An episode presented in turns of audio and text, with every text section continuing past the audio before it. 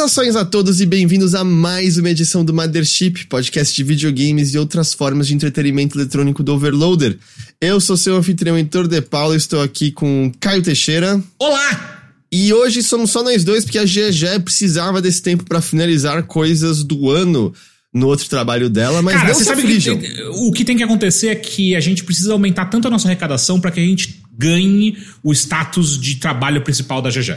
Sacou? Tipo, esse é, esse é o que tá acontecendo. E para isso, você sabe, o Overloader é um site financiado pelo seu público. Se você gostaria que a gente pudesse comprar o passe definitivo da GG, apoia.se barra overloader, orelo.cc barra overloader. Aliás, como né, teve o Jogabilidade agora, de três dias, e eles, um dos, das coisas que eles fizeram foi empurrar o- a, a campanha no Orelo, vários novos apoiadores nossos chegaram também. Ah, que delícia, porra! Isso que é foda, né? O conglomerado joga, overnautibilidade é uma delícia. E eu comparei entre os cancelamentos do Apoia-se e os novos da Aurelo. Hum. Não é que foi uma troca equivalente. Teve mais novas pessoas do que gente saindo da, do. Muito obrigado, gente. Porra, vocês são foda. Deixa eu só dizer que eu não estou ignorando muitas pessoas perguntando sobre Heitor Confeiteiro, sobre brigadeiros. Engraçado porque você nunca fez esses confeitos pra mim, você sabe, né? Você já comeu o rolinho de canela que eu fiz? É verdade, mas não esse aí que você fez pro jogabilidade. Te dizer, o rolinho de, de canela é muito mais complexo do que aquele brigadeiro. Pô, obrigado então. Porque é uma- tá uma delícia mesmo, parabéns. Mas, mas sim, eu, eu achei que meus amigos do Jogabilidade, depois de três dias de live, estavam precisando de nutrientes. Eu achei que um pico de glicose poderia relaxar eles. Aham, e ajudou? Ajudou, eles ficaram bem relaxados, bem felizes. Que horas que foi que você chegou lá mesmo? Eu cheguei umas três e pouquinho. A gente. Eu, eu achei que uma boa hora, dado o encerramento, Uhum. é, o pico de glicose, assim, começou a ser dado 4 e 20 mais ou menos. Perfeito. Não, eu acho que vocês mandaram muito, muito bem. Mas é, é só isso que eu tenho a dizer. De resto, eu digo hoje não, Abin. Hoje não. Hoje não! hoje não. Eles parecem que ficaram felizes, tranquilos, relaxados. O Tengu, em certo momento, largou o controle porque ele achou que a partida tinha acabado e a partida tava na metade ainda. Porra, Brownie é foda, velho. Porra. O André parecendo um bicho preguiça. eu, eu vou te dizer que aconteceu. Aconteceu uma coisa, eu, eu tava sentindo o pico de glicose já um pouco, porque pra garantir que eles iam sentir, eu, eu, eu comi um brigadeiro antes, entendeu? Pra ver se tava Uhum. tudo certinho. Perfeito. E então eu cheguei já com um pico ali, mas né, não ia deixar meus amigos sozinhos no pico deles, né? Então eu, eu comi outro ali com eles. E, e eu tava muito focado nos jogos que a gente tava jogando. Em certo momento eu vi alguém no chat falando: olha o hiperconcentração, hiperfoco do Heitor. E, e em certo momento eu pensei, nossa, que decepção, assim. Eu acho que eu acho que nem, a glicose não. Eles não estão sentindo a glicose. Aham. Aí o sushi, que tava diretamente ao meu lado, virou pra falar alguma coisa e eu olho pra ele e tá um sushi com os olhinhos apertadinhos, sabe? Que eu nunca tinha visto antes. E ele vira pra mim com um sorrisinho macio e ele cochicha algo e eu não entendo uma palavra, uma palavra sequer. E aí eu percebo, ah, não, tá tudo bem, tá tudo bem. Ai, que delícia, cara. Que delícia. É isso, eu. Foi, Você foi fez, tipo- você fez um trabalho humanitário, você sabe, né? No final você fez um trabalho humanitário. É, então eu, eu, eu perguntei pro André se ele queria glicose de fato. Ele falou, quero sim. Então, assim, eu não, eu não forcei ninguém a nada, quero deixar claro. Lógico. E eu, sem querer, fui dois dias, assim, porque eu fui no dia que eles me convidaram de fato. A gente jogou FIFA. FIFA original, FIFA International aham. Soccer. É, umas coisas assim. E depois eu, sem querer, tava lá no encerramento com eles. Da hora. Vocês queriam. É isso, é isso que eu digo sobre glicose. É Perfeito. isso. Perfeito. Eu, aliás, eu, eu queria mencionar, eu, eu tava falando antes, a GG não está aqui com a gente hoje, porque ela tinha que terminar algumas outras coisas, né, do, do trabalho dela. Mas não se aflijam, porque a gente vai ter, né, o episódio de encerramento na semana que vem, e aí GG estará, estará conosco. Hoje eu diria, sabe o que é esse episódio aqui, Teixeira? Diga. É aquela última semana na escola? É a rebarba. É quando não tem mais matéria importante. Você tá lá, mas convenhamos, os professores não estão realmente dando aula, mas. É aqueles negócios tipo assim: é meia hora de aula, aí libera o resto para você ir pro, pro, pro recreio, né? Pro intervalo. O intervalo é de dois períodos. É o, é o dia que você vai tentar dar uns beijos em alguém no fundo da escola, porque, tipo, tá de cara, boa o suficiente isso, pra cara? isso. Que isso? O quê? Que, como assim, cara? Não, não. não Peraí, com, não. que idade a gente tá falando disso? 14 anos. É que, é que 14 anos foi quando eu fui experimentar pela primeira vez Gudan na parte de trás do, do colégio. Eu não sei o que é Gudan. Gudan, cigarro, aquele cigarro com um saborzinho, com gostinho. Ah, aquela bosta de tipo, cigarro, sabe? Sim, aquela coisa que você sente o cheirinho de cigarro mentolado, assim, é... que alguém tá começando a fumar. Exa é, exatamente, isso aí. A minha sorte é que eu sempre achei cigarro de qualquer sabor nojento, então não, eu não achava nojento, mas, mas eu me forcei. Até uma hora que eu comecei a gostar. Gudan, aqueles robôs gigantes que você monta. uh, mas então, aí semana que vem a gente vai ter né, nosso encerramento bonitinho de 2023 do Mothership. Uhum. É, falar lá das coisas que a gente mais gostou esse ano. Então, gente, assim, tipo, depois de, de Game Awards, a gente já tá na metade de dezembro. Hoje é aquele episódio mais, mais relax, mais mais de boa, certo? Eu fiz, eu fiz uma lista enorme de jogos de celular que eu tinha prometido uns episódios atrás, que eu falei, putz, eu não tava conseguindo jogar porque eu tava de mudança. É, a mudança ainda vai acontecer, mas enfim, eu joguei muita coisa, então eu fiz um catadão de, de jogos de celular, então é, é para quem tá atrás disso, hoje vai ser uma loucura. Mas antes de eu ir para esse bloco seu, eu pensei que a gente podia começar com uma coisa que os dois jogaram, que a gente falou pouquinho aqui, e eu joguei agora e eu. Eu não tô falando do Warhammer. Eu tô hum. falando de The Last Faith. Uhum. Que eu não tinha jogado até agora. Você já tinha jogado e você tinha mencionado que você achou que você tinha feito um personagem que não tava legal de usar, não era isso? Exato. Exa é, é, que assim, eu fui na do chat em duas vezes que eu tive que montar personagem. Pra Last Faith e pra Lords of the Fallen, né? Aí, essa semana eu, eu falei, tá, o chat cagou, e aí eu fui lá e refiz, comecei uma nova partida nos dois jogos. Tanto no Last of Fate, quanto no Lords of Fallen com outros personagens. Então o chat que, que cagou para você sim, sempre, é sim, isso que eu tô sim. entendendo? O chat sempre tenta acabar com a minha vida, escolhendo, tipo, personagens que são muito difíceis de jogar, ou que é muito, muito Glass Cannon. E aí eu falei, cara, não, dessa vez não. Eu voltarei e farei o meu próprio personagem. Eu, o chat me lembrou agora. Hum. Na verdade, a gente tem até um assunto para falar, acho que antes do The Last Faith, que eu tinha, hum. eu tinha esquecido momentaneamente, apesar de ter colocado na, na pauta. Hum. É, E3, E3 acabou. E3 morreu oficialmente de vez, cara. É assim, a gente enterrou, né? Porque ela já tinha morrido fazia um tempo, tava cheirando mal, não tava, tava esquisito. Pra quem não viu, subitamente agora saiu um. Foi o quê? Mensagem em rede social, um tweet, né? Da ESA. Foi tipo uma imagem com três linhas, né? E, e basicamente dizendo, gente, acabou. A E3 não vai mais acontecer. E eu acho, eu acho que eu não tô triste porque eu já tinha aceitado essa morte já tinha alguns anos. Tipo, eu aceitei a morte da E3 em, sei lá, 2018, sei lá. Mesmo o que tava acontecendo já não era mais a E3 de antes, certo? Já uhum. não era mais a, a, a ver com o que a gente gostava da E3 das grandes conferências, da, da sabe, da.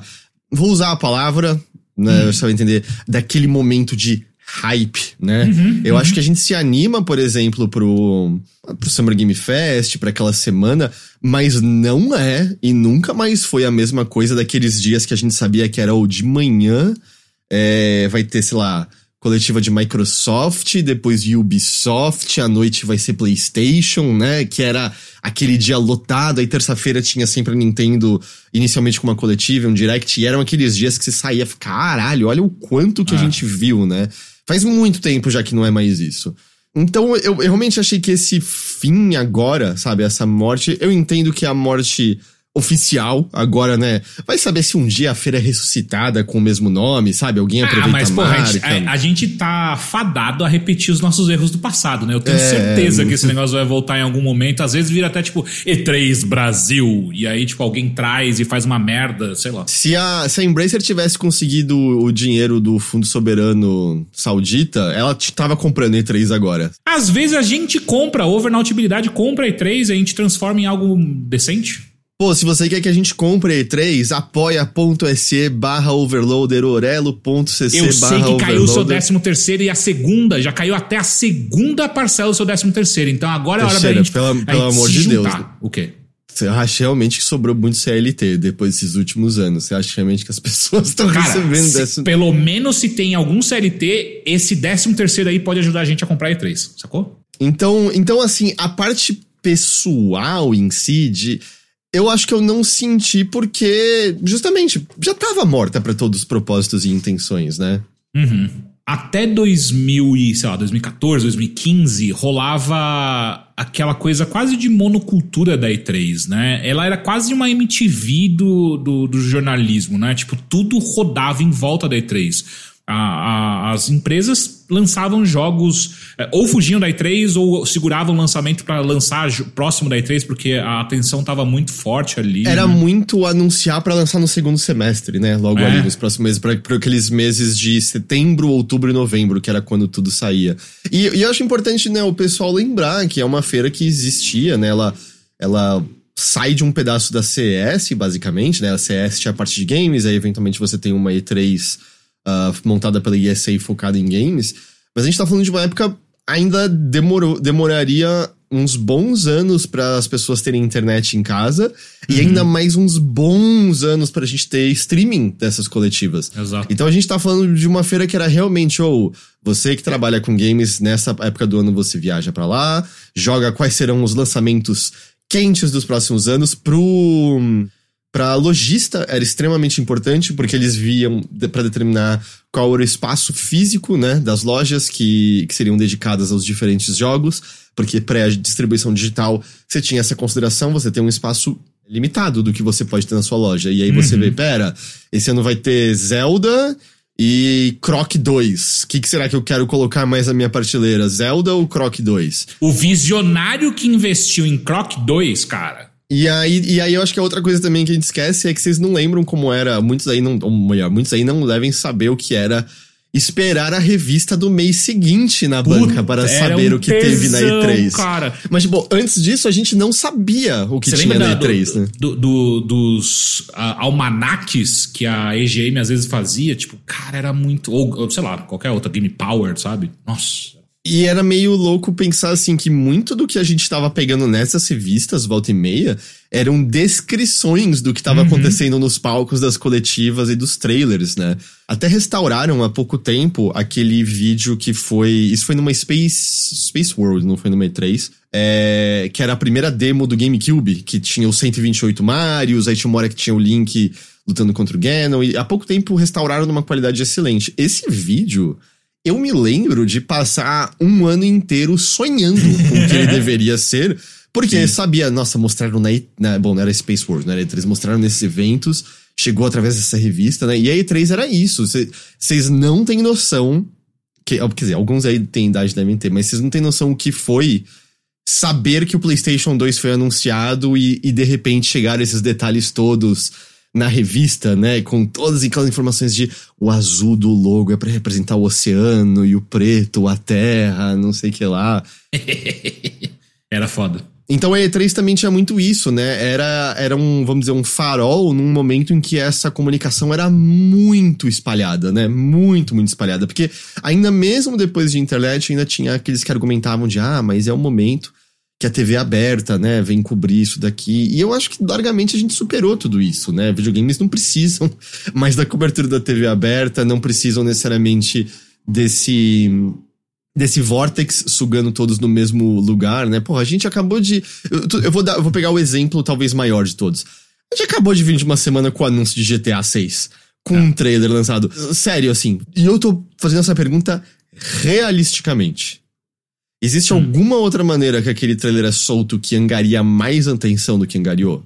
Tipo, mesmo que ele fosse no comercial de um Super Bowl da vida. É, não. Dada a é, velocidade que espalha, sabe? Uma pessoa mandando pro outro, as pessoas postando em. É, mas só que eu, eu acho que uma coisa que a gente também é, é bom ressaltar que uma das coisas que a E3 ajudava muito é que ajudava os próprios times das, das produtoras, desenvolvedoras e tal, a focar os seus esforços em uma só data, né?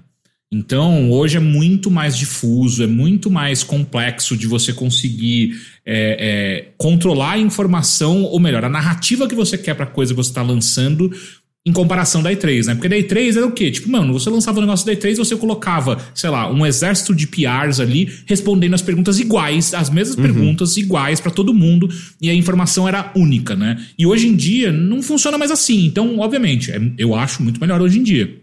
Mas eu não nego que, sei lá, em 2013, alguma coisa assim, uh, quando a gente já tava no, no Arena, é, eu era bem resistente a quando as empresas começaram a fazer os eventos fora da E3. Então, quando começou uh, os eventos da PlayStation, por exemplo, que ela anunciava jogos fora da E3, eu ficava meio puto, tipo, ah, mano, você tá de sacanagem, agora eu vou ter que cobrir mais um evento? Tipo, mano, era melhor tudo na E3, sacou? Tipo, faz tudo de uma vez só e é nóis. Só que, obviamente, a minha opinião mudou bastante é, e não tem um porquê, não faz sentido uma empresa ficar esperando ou aguardar, é, guardar suas informações em, em, troca de um. e ter que pagar, né, para ter o espaço ali, dividir a atenção com todos os outros que estão fazendo a mesma coisa. Então, sei lá, era uma coisa muito louca, cara.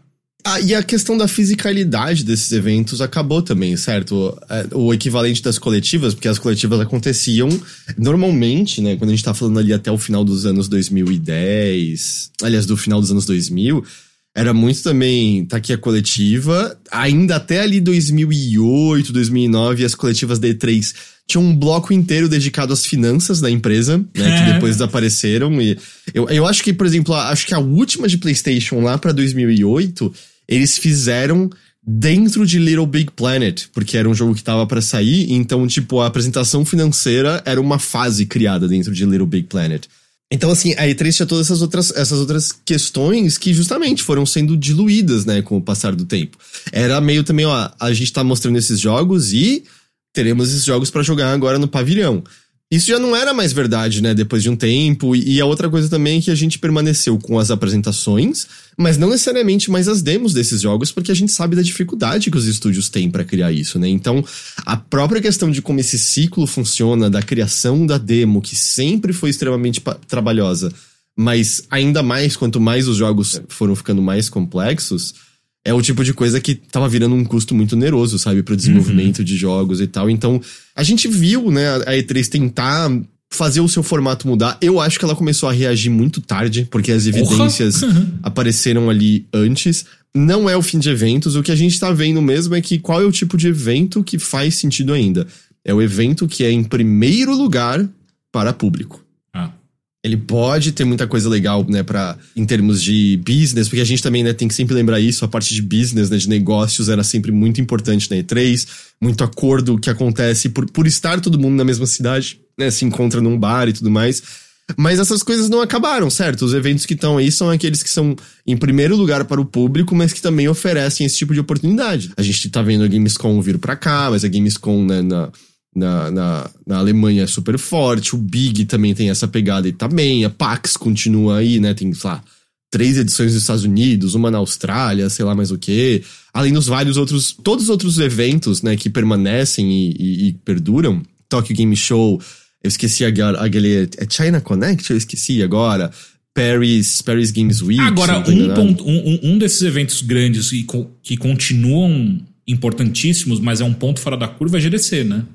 É, é curioso, mas só pra terminar o argumento, né? Todos esses eventos que eu tava mencionando são pensados para público em primeiro lugar, né? A GDC, ela, ela é curiosa porque ela é voltada para desenvolvedores, né? Uhum. E supostamente, né, para aprendizado e quem sabe contatos. É que a GDC ela é consideravelmente menor, né, no escopo de pessoas alcançadas, é bem grande, mas menor. E é caríssimo para você é. ir lá, tipo, caríssimo, caríssimo. Tanto que Existem muitos desenvolvedores já que de longa data, mas eu acho que isso tem se tornado mais forte em tempos recentes, bem críticos à, à forma da GDC, porque ela é ultra exclusionária, né? Você de fora dos Estados Unidos, um que tem um monte de gente que tem problema para pegar visto, é caro pra cacete, é, muitas vezes é um caro que vale mais a pena você botar no seu jogo do que ficar ouvindo outro desenvolvedor falar coisa ali, sabe? Uhum. Então também tem muita gente que, que critica o que a GDC é, mas ela tem um propósito específico, pelo menos, né? E ela serve esse propósito. E, e até começou a virar um, uns eventos paralelos, né? Uh, a GDC que a galera tem feito para tentar tirar um pouco desse tom elitista, né? Uh, que eu vejo já, tipo, é, devs se reunindo. Tipo o que fazem aqui no Brasil, né? Que tem aquele. Na BGS que a galera coloca um trailer, né? Fora da BGS. É aqui? Não, na BGS isso nunca aconteceu. Foi na E3 que aconteceu umas vezes. Não, cara, teve aqui no Brasil, cara, a galera fazia isso. Olha, BGS? Ah, não, acho que teve uma BGS que fizeram isso e aí brigaram com a galera do trailer lá fora. É? Não Foi teve. só uma vez? Eu achei que tinha mais vezes. Eu lembro disso acontecer regularmente na E3 com a Devolver. A Devolver sempre ficava do lado de fora com um trailer. Não, mas eu digo. Deve, enfim, é, é, foda-se. O ponto é: GDC é um ponto fora da curva, mas eu concordo 100% com os seus argumentos. É tipo, não é para qualquer um. É, tem esse caráter exclusionário, elitista, bizarro, mas, enfim, é um ponto fora da curva. Mas é claro, né, assim, é, eu tenho, e eu imagino que você também, todo mundo aqui, algumas memórias muito calorosas de E3, até Porra. porque são memórias também muito muito ligadas a outras épocas com outros tipos de comunicação, certo? Pensa o quão não tô dizendo que você vai conseguir, mas é muito diferente agora como informação se espalha e pequenas novas coisas são encontradas e você pode twittar para um desenvolvedor, né, e conseguir às vezes até acesso direto, versus como lá em que por mais que você tinha o streaming, ainda tinha muito a questão das pessoas, né, lá no final dos anos 2000, ainda tinha muito a questão das pessoas ali no pavilhão trazerem informações para você uhum. e descobrirem pérolas, né, uma, uma história interessante relacionada a E3, quando eu fui lá em 2011 a primeira vez, já tinha acabado isso, mas eles tinham um, um outro pavilhãozinho, a Kentia Hall, alguma coisa assim, que era um lugar mais escondidinho, que virou estacionamento depois, se eu não tô enganado. Hum. E é um lugar que a galera que frequentava E3 de longuíssima data, por exemplo, Jeff Gerstmann e tal, era meio que o lugar onde aquela galera que vendia uns periféricos questionável, aqueles ah, sim, experiência pornô, talvez ficava. Mas foi um, um lugar onde uma empresa. Eu tô tentando lembrar se, se no caso já era Harmonix ou era Red Octane, acho que já era Harmonix, tava mostrando um Guitar primeiro Hero. Guitar Hero ali, com a guitarra. Tanto que se você vai no primeiro Guitar Hero, tem uma galera da GameSpot que tá na lista dos agradecimentos especiais, tipo Jeff Gerstmann, o Brad e tal, porque eles foram para esse canto escondidinho e foi, cara, esse bagulho aqui é divertido pra cacete, que porra é essa daqui? Deram um mod destaque lá, sabe? E era um negócio escondido na E3, que não sei, é, é esse tipo de história eu sinto que é progressivamente mais raro, sabe? De ter alguma coisa assim. Ainda mais alguém fazendo um periférico de guitarra e tendo essa oportunidade de estar tá ali mostrando para as pessoas. O contexto todo mudou muito de lá para cá, né? Pra,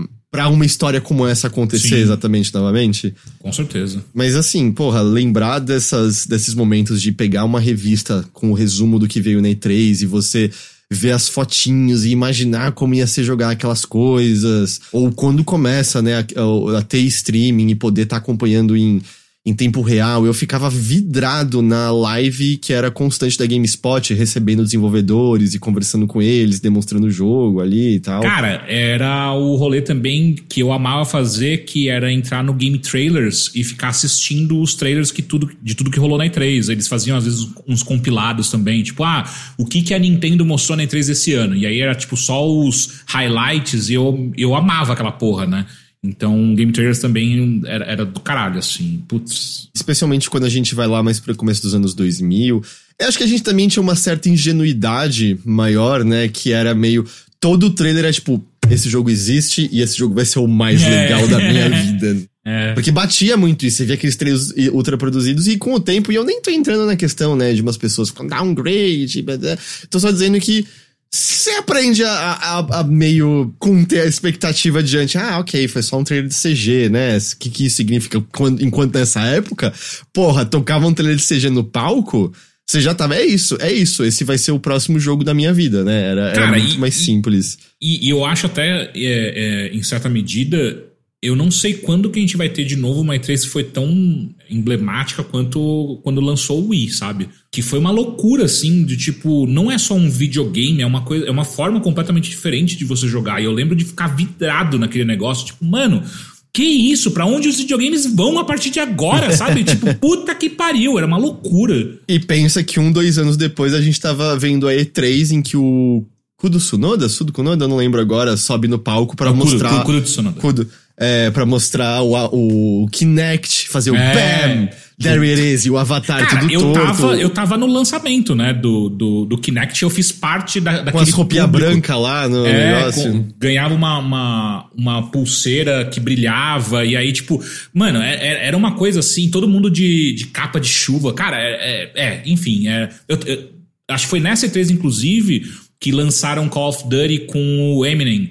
É, fazendo a trilha sonora, e teve um show do Eminem no, no estádio que ficava ao lado da E3 ali, o do Lakers, né? E fizeram lá um show do Eminem mostrando o Call of Duty novo com a Rihanna, aí veio a Rihanna, Eminem, é, veio tipo Bob Burnquist, sabe? É, essa é Do outra nada, coisa, o cara. nível de grana, especialmente a Activision botava nesses eventos, mas o nível de grana que tinha nesses eventos antes, tipo, era muito normal, mesmo eu já eu peguei o final disso e eu lembro que na E3 de 2011, 2012 que eu fui, tinha tipo shows bons de graça pra É. assistir como parte de uma empresa que tava lá aleatoriamente, assim. Cara, eu, eu, eu, assisti o show do. Do Ice-T. Como é que era o nome da banda? Do. Sim, sim, que é aquela é a, a banda mais pesada dele lá, Public né? Enemy, não?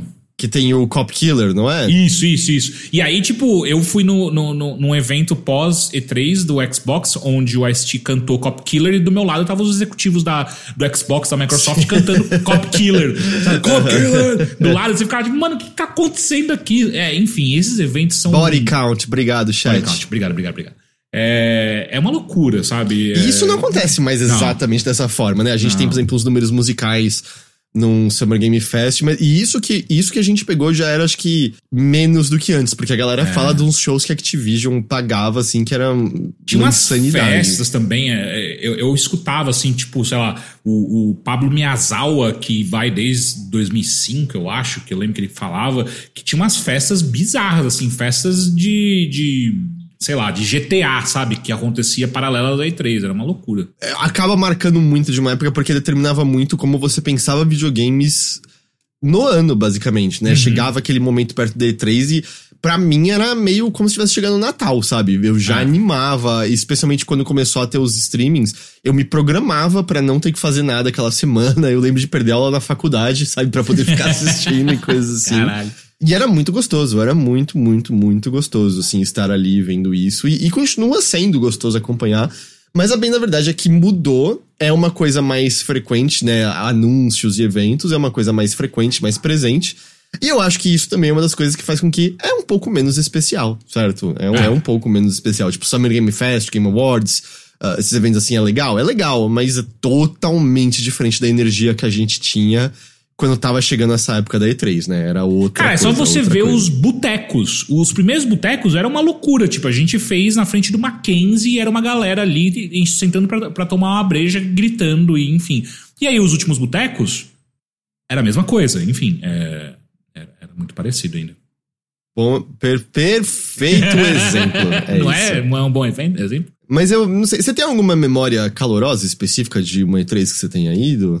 Eu, a primeira, né? A primeira acho que foi a, a- a mais bizarra, assim, porque foi a primeira vez que eu saí do país também. E eu fui. fu- Fomos eu, o Baga e o Gus. A primeira coisa foi: no primeiro dia a gente, a, gente alugou um carro pra se locomover lá em Los Angeles. A gente ficou longe pra caralho da E3. A gente ficou perto do, da- do estúdio da Universal. Era o maior, o maior rolê da E3.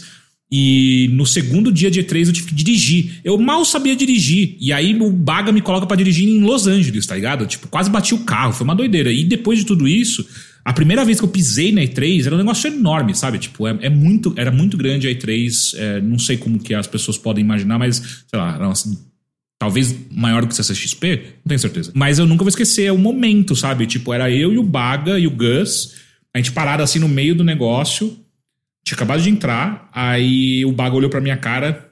Bom, então aqui a gente tem a nossa agenda de coisas, né? De entrevistas a serem feitas. E a gente se vê, então, a gente se encontra pro almoço. Aí um olhou pro cara, sim. E foram, cada um foi pra um lado. E eu fiquei, tipo, olhando assim, cara, eu não sei o que eu tô fazendo. Pra onde eu vou, cara? Tipo, eu não sei o que tá acontecendo. Eu olhava assim e o Baga fez um favor também nessa época. Ele colocou uma entrevista colada na outra, porque ele que, que organizou, ele já tinha ido pra E3 antes. Literalmente não dá tempo de andar É. de um lugar pro outro. E eu não sabia que era tão, tão longe as coisas, né? Então ele botava, tipo, Nintendo às 10 e meia da manhã, 11 horas eu tinha que estar na Sony. E era, tipo, quilômetros, sabe? Um, dois quilômetros de distância um do outro. E aí, tipo, correndo que nem um maluco. Então, essa sensação de você estar tá num outro país pela primeira vez, é, num, no maior evento da área que você cobre ali, para conversar com pessoas super importantes e interessantes. Cara, a vez que eu tive a chance de conversar com o Red Fizame foi tipo, também uh, meio shell shock, assim, sabe? Eu parado na frente do cara, o cara é enorme, né? Então essas coisas são muito únicas, assim. É, e eu acho que mais do que E3 era também, como você bem apontou, era um produto da, produto da sua época, sabe? Tipo. É, mesmo que a gente refaça a E3, daqui 10 anos volte a E3, não vai ser a mesma coisa. Não tem como, né? Então. Eu, eu me lembro também, assim, eu, em 2011, quando eu fui, o choque de estar vendo pessoalmente tantas figuras que eu conhecia pela internet, sabe? É, é. Não só jornalistas, ter visto a galera da Giant Bomb ali, ter visto outros jornalistas que acompanhavam, mas ver os devs também, sabe? É, literalmente você tá andando e. Eu sei, a gente não, não gosta dele hoje em dia, mas na época, tipo, andando e. Ah, o Randy Pitchford tá ali, é, sabe? É, é. Tipo, eu lembro de ver o Kojima, até que a gente já viu na BGS também. Mas ver, eu lembro de ver o Peter Molinot de boa trocando uma ideia com o eu, Brian Eu, eu entrevistei o Peter Molinot quando ele tava lançando o, o é Pico, como é que era? Pico? O nome do jogo? Aquele, aquele projeto que ele tava fazendo junto com o pessoal do, do Kinect. E era tipo, era um. Não, Milo que você tá falando? Milo, Milo. Milo, Milo. É, eu fui entrevistar o Peter Molyneux pra Milo, sabe? Tipo, Mano, que isso? Quando eu vou fazer? Nunca mais vou fazer isso, né? Acho que das coisas. Eu fui em 2011 e fui em 2012. 2012 foi o ano que ele tinha o Wii U pra jogar ali antes do lançamento. Mas o, eu acho que a coisa mais legal foi que em 2011, eu não sei quem aí deve lembrar, mas durante muito tempo a Nintendo fazia uma espécie de mesa redonda num auditório. Hum. E não era transmitida. Foi tipo numa mesa redonda dessa que eu acho que eles. Que o Miyamoto anunciou pela primeira vez Pikmin 3, eu acho. Acho que foi numa mesa redonda dessas que eles mostraram o trailer de Smash Bros. que revelava que o Snake ia ser parte do, do negócio. E não era transmitido, você só tinha live blogging desse negócio. Eu não sei dizer se em 2011 foi o último ano, eu não, não sei dizer. Eu também não sei dizer como, mas eu fui convidado para entrar nessa, nesse negócio. É. Eu não tava nem pelo WIG, cara. Eu acho que eu tava pelo Electronic. Sério? Eu Quando? fui pelo WIG em 2012. Ah. Que também foi a E3, todo mundo foi demitido, né? Não, cara, eu, eu entrei depois de todo mundo ser demitido. A E3 foi todo mundo demitido, foi acho que a de 2011, justamente. Porque eu não tava no ah, IG. Pode ser. É. Porque eu fui em 2010 e fui em 2012, se não me engano. Eu não fui em 2011. Não, você tava lá em 2011. É? Sim, a gente gravou junto, coisa. Ah, é verdade. é verdade. Num quarto de hotel, é num quarto é de verdade, hotel. É verdade, é verdade. Mas aí eu lembro, tipo, que isso não foi transmitido e eu tava lá. E aí tava eu sentado numa plateia. Não era um lugar minúsculo, tá? Também não quero passar a ideia de que era um negócio ultra exclusiva, era eu e mais 10 pessoas, não. Mas não era enorme, era eu sentado ali. E, cara, 5 metros de distância, tava lá o Miyamoto lá na frente de boa, trocando, o Biltreno traduzindo, tava o Takashi Tezuka lá do lado dele, caralho. mente fodida do, do Mario 3, que é um dos meus jogos favoritos da vida. E aquele momento, caralho, que, que foda que eu tô aqui, sabe? Aquele, aquele cara que, que da hora poder estar tá aqui agora. E, e algumas outras coisas pequenas que até daria pra, né, em outras situações, mas eu lembro que eu fui na área da, de PlayStation e eu sentei para jogar na época era Unfinished Swan e fiquei batendo um papo com o dev, que no caso era o Ben Esposito, que é o cara que foi fazer Donald Count depois e tudo mais. Foda. E eu lembro que foi um daqueles momentos que eu fiquei, tipo, sei lá, 15 minutos trocando ideia com ele jogando e foi legal pra caralho, sabe? Porque não era uma entrevista exatamente, era só um papo legal sobre o jogo e coisas assim. E esses momentos que, enfim, dá pra ter com devs brasileiros também hoje em dia, o que não falta, né? A oportunidade para encontrá-los, trocar ideia, mas lembro na época de achar muito mágico, porque foi meio a primeira vez que eu tinha tido uma experiência dessa maneira. O meu foi uma festa da Microsoft que eu tava jogando. Não, era uma festa da Sony que eu tava jogando Killzone. E aí eu tava jogando lá, super entretido no jogo, e aí um cara caracol do meu lado começou a me perguntar como que eu tava achando do jogo e tal, a gente começou a trocar uma ideia. E aí quando eu olhei pro lado, era o Herman, como é que é? Herman... Herman Host? É, o Herman Host, do meu cara, lado. é só o presidente dos estúdios PlayStation atual. Exato, né? na época ele só trabalhava com Killzone, né? E eu, eu ficava olhando, tipo, caralho, é o Herman Host aqui do meu lado, cara. E é isso, e, e isso, bem isso que você falou, tipo, não era uma entrevista, eu tava trocando uma ideia com ele sobre o jogo, do, sobre o Killzone que eu tava jogando ali na hora. E. É, sei lá, tem essa parte também que não tem como reproduzir, que é. A gente tinha 20 anos, a gente tava fazendo um bagulho que a gente gostava pra caralho, e de repente a gente tava na maior feira de games do mundo, sabe? Era. Ah, te dominava. Não tinha como você É. pisar ali e ver a. Tudo colorido, barulhento. Você não, não tem como você não É. ser. Eu entendo, quem já era. Mais já, já acostumado, tinha, né? Já Já acostumado, eu entendo tá mais calejado. Mas mesmo a segunda vez, e a de 2012 foi uma E3 meio mais fraca e tal. Mas era. Não tinha como não ser inundar. Não, tinha, não tem como, numa hora dessas, você não tá ali e falar, cara, eu tô realizando um dos sonhos da minha vida. É, é. Porque, tipo, é crescer lendo sobre esse negócio. E eu entendo essa parte de muitas pessoas que eram meio. Putz, independente de vocês não ser mais a mesma coisa de antes ou não, eu ainda queria ter ido no E3 e agora essa chance acabou, sabe? Essa chance não tem mais como. Tirar fotinho no final, no último dia lá no See You Next Year, era uma coisa muito louca também, né? Era tipo, puta, cara, que bizarro que eu tô aqui na E3, velho. Se pá, ano que vem eu venho de novo. Era muito doido. Uma última coisa divertida que eu lembro que aconteceu foi em 2012 e era o ano em que Sony tava mostrando pela primeira vez PS Vita. Porra, caralho, pode crer. Que dá pra fazer cosquinha atrás, era demais. E eles tiveram um evento que aconteceu em seguida da coletiva. Tipo, acabou a coletiva, você podia ficar naquele lugar e tinha um monte de coisa pra jogar em PlayStation 3. Mas também tinham umas áreas dedicadas ao PS Vita, é, que era a grande novidade ali. E aí o que aconteceu? Uma das áreas era pra pessoas VIP e a outra área era pra resto da galera que tava ali. E essa outra área imediatamente tinha uma fila quilométrica. Quilométrica que eu bati o olho naquilo, eu tava com o Gus do lado, um olhou pro outro e falou, cara, a gente não, não vai pegar essa fila pra jogar três minutos de Vita, né? Não, não. A gente tinha horário já marcado com PlayStation e tal. E aí eu tava lá, né, jogando outras coisas. Tinha drinks, tinha comidinhas e tal. E aí eu tava jogando alguma coisa extraída e quando eu olho de volta, tá o Gus conversando com uma moça e a moça tava claramente muito interessada nele. Muito, ah, muito interessada. caralho. Nos Estados Unidos, o, o Gus tem o mel, assim. A quantidade de mulheres que parava pra dar em cima dele enquanto a gente tava andando pela rua era. Eu nunca tinha visto algo assim. E aí. Eu lembro que, tipo, eu cheguei perto, mas aquele negócio, tipo, chego ou não chego perto, aí o Gus chamou e tal. E a moça trabalhava pra PlayStation. E aí eu lembro que a gente comentou: ah, é, nossa, a gente queria jogar o Vita, mas foda aquela fila lá. Ah, eu coloco vocês no VIP. E aí. e aí ela colocou a gente no VIP. E eu entrei na área vazia. Eu joguei todos os jogos de Vita disponíveis pra jogar o quanto eu quis, até enjoar ou Caralho. acabar as demos. Caralho. Troquei ideia com todos os devs que estavam lá. e foi de boaça. E eu lembro saindo assim de. Acho que eu encontrei o Pablo Rafael e mais alguém do UOL, mó cansado da fila e tal. Eu falei, ah, eu joguei todos, eu não peguei fila nenhuma. tá? Cara, mas ó, É que você comentou dessa história do Gus que é muito boa, mas eu tenho uma outra que é melhor ainda dele, que foi. Mas eu só queria dizer que 100% isso aconteceu porque a gente é brasileiro. Eu tenho certeza É. que se a gente não fosse brasileiro, não, não rolaria, não rolaria. Cara, a gente foi pra uma festa do APB. Você lembra de APB? All Points. All Bullet. Points Bullet, aquele jogo É. que um, com milhares de anos em desenvolvimento, tinha o editor de personagem É, ultra é. chamativo e tudo mais.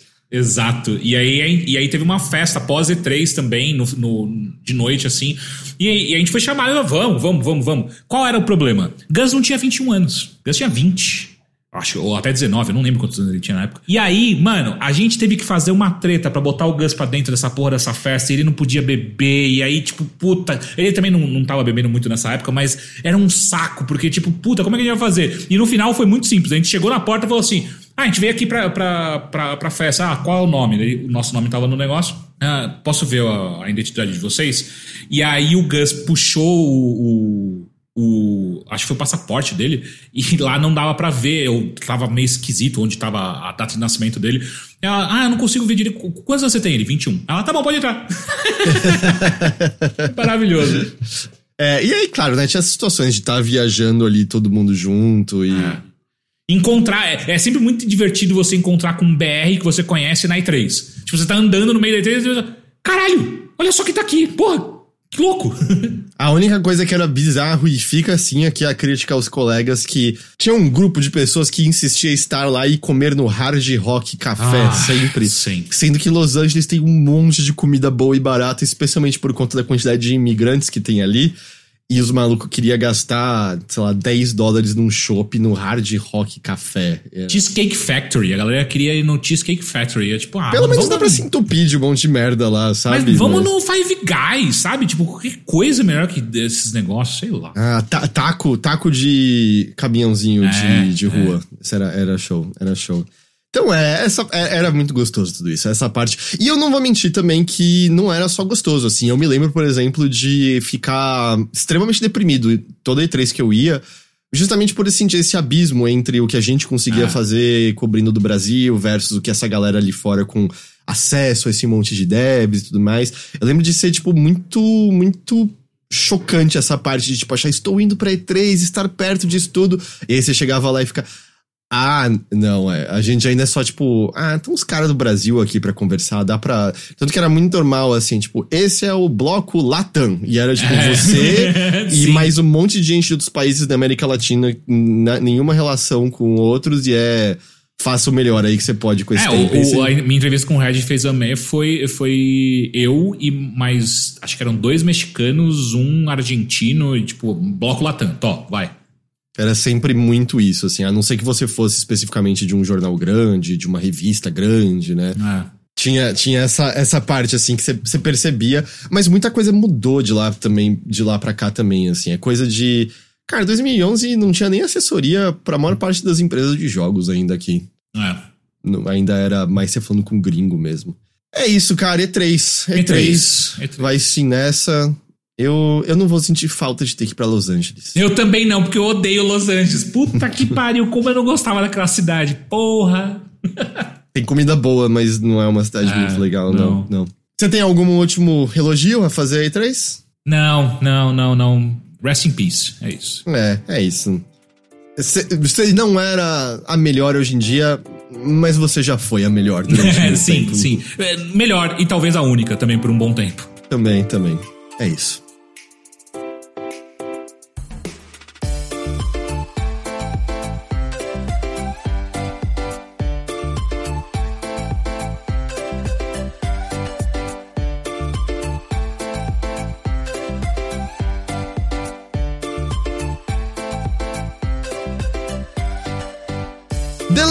E3, Teixeira. Ah, a gente vai falar de Last Face. Vamos aí, vamos aí. Não, vamos, aí. vamos, Já que a gente teve o bloco G3, vamos fazer o bloco do apanhado do celular e a gente fala do Last Face depois. Tá bom. Então eu, eu, eu, vou pro meu, pro meu catadão, então, cara, é coisa pra caralho, tá? Então eu não vou ficar muito tempo em cada um dos jogos, senão a gente vai gastar o resto do podcast só fazendo isso, tá? Então vamos lá. Ó, eu separei alguns jogos porque, como eu apontei, eu tava de mudança, não tava conseguindo jogar nem no PC, nem no meu PlayStation 5 tal, tava esquisito, e aí eu mergulhei em, em jogos de celular. Alguns são muito bons, outros são. é, e, e- mas, mas os que são ruins mesmo eu nem, nem coloquei nessa lista porque eu quero trazer coisas boas. Então vamos começar aqui pelo talvez o mais famoso, o Mighty Doom. Não sei se você já jogou. Ah, Não. O, o Mighty Doom é, é, é, é do Doom, né? Mas ele é feito naquela mecânica que tem um monte de jogo de celular que funciona igualzinho. Que é uma visão de cima, você controla o Doomguy mesmo, e a cada. a- a- é, archeiro, né? Como a galera, a galera levantou aí, archeiro é, é a base desse, desse tipo de jogo. Então é, você controla o personagem, ele tem meio que tiro automático, então você só tem que rodar ele pra direção onde os inimigos estão. A cada fase que você passa, você ganha um nível e quando você ganha um nível você tem direito a escolher algumas melhorias pro seu personagem, pra sua arma e por aí vai. Ah, é legal porque ele é feito com uma, uma, uma IP que todo mundo conhece, ah, ele se mantém meio que fiel ao, ao que, que a gente conhece de Doom, tem até um, um esquema de você dar um fatality em alguns inimigos, se você deixasse eles ah, meio, meio tontos assim. É, é um jogo muito divertido. O único, porém, dele é. Quanto mais você evolui, fica mais difícil. Ah, ou melhor, quanto mais fases você passa, fica mais difícil de você continuar conseguindo ganhar o jogo sem gastar dinheiro. Hum. Eu não diria que ele é um pay to win, mas ele dificulta bastante o processo de evolução do jogador se você não gasta dinheiro com ele. Então tem esse porém. Mas, até você chegar nesse ponto, putz, você tem horas e horas de jogo aí que você vai curtir. Eu, pelo menos, gostei bastante. E tem uma, uma pá de arma diferente. Dá pra você colocar é, é, armaduras diferentes, enfim. É um Você jogo. botou dinheiro? Não, não. Eu raramente boto dinheiro em, em jogo de celular. É, Enfim, eu acho um, é um jogo divertido, porque se você tá procurando aí um jogo de ação e rapidinho, e ele tem esse elemento de roguelike que eu gosto bastante, então ele. Aconselho, é, é um jogo legal. Pra, ele, pra começar a jogar é de graça, né? É, sim. Todos os jogos que eu vou falar aqui, nenhum você precisa pagar pra começar a jogar, tá? Tá. É, próximo jogo. Um que eu descobri que, inclusive, tem versão pra PC, que eu preciso testar lá no PC, mas eu descobri no celular e eu gostei bastante. Chamado Otherworld Legends. Esse Otherworld Legends também é um meio roguelike da vida. Você controla o, o personagem, uh, uh, é uma visão mais isométrica uh, do, do rolê. É bem pixel art, bonitinho pra caramba. O porém desse jogo pra mim é que eu tô achando ele muito fácil. Tipo, eu já terminei ele umas três vezes, só que como ele tem esses elementos de, de roguelike, cada vez que você termina, você libera novas coisas, novos personagens pra você poder jogar, novos Você poderes. acha que seria melhor se você tivesse que pagar pra poder avançar? Não, né, caralho? Mas eu tô falando que é fácil, porra. Inferno. É, mas é um, é, ele é super bonitinho, as mecânicas que ele apresenta são redondinhas, é, tem bastante. dá pra você fazer bastante combinação de arma, poder e personagem que você tá usando. Enfim, bem legal. Vou testar a versão de PC também pra ver qual é que é. Imagino que deve ser até um pouco mais completinha. É, o chat tá dizendo, o Ícaro falou que a versão de PC é zoadaça, a não ser que Ah, tenham arrumado recentemente. Putz, mas ó, do, celular eu achei super divertido. De novo, você não precisa pagar nada de graça. Ah, tem, obviamente, tem melhorias e novos personagens que você só libera com grana. Mas se você quer só testar e ver qual é que é, putz, tem bastante jogo pra você curtir desse Otherworld Legends sem você precisar gastar um real aí. Pergunta, eu tô. O videozinho que tá tocando desse jogo, é, dá pra ver que é desses que tem os controles virtuais na tela e tal. Você tá Aham. jogando na tela de toque mesmo ou você tá ligando o seu controlinho pra jogar? Eu nem sei onde tá o meu controle.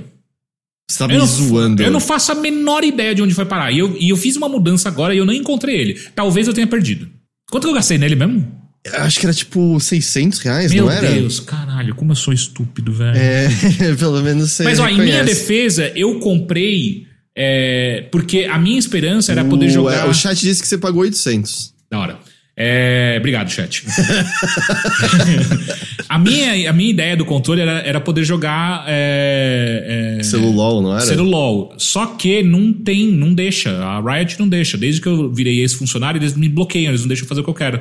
Então, é que eu tô tentando tentar entender. Você tem um bloquinho de jogos de celular, Aham. você esteve focado neles e você Aham. tem o periférico pra isso. Essa era a hora perfeita. Então, mas, de novo, o periférico, ele é muito legal, só que tinha que configurar ele pra cada jogo, sabe? Não, não. E jogar com a tela de toque não, não, Não, atrapalhou nesse de jogo, boa. não? Ó, meu celular é um S21 Plus. Ele é meio grande. Então, leve isso em consideração. Não sei se o seu celular tem uma tela menorzinha, talvez isso possa ser um problema. Mas pra mim foi de boa, assim. E, e esses. E os jogos do celular que tem esses controles em, em tela. Eu acho que hoje eles já estão inteligentes o, o suficiente pra que você, mesmo quando o seu dedo escorrega, não tá exatamente no centro do controle, do direcional, ele ainda saca o que você tá, tá- tá tentando fazer e tal e, e- e rola. Então não me incomodou, não.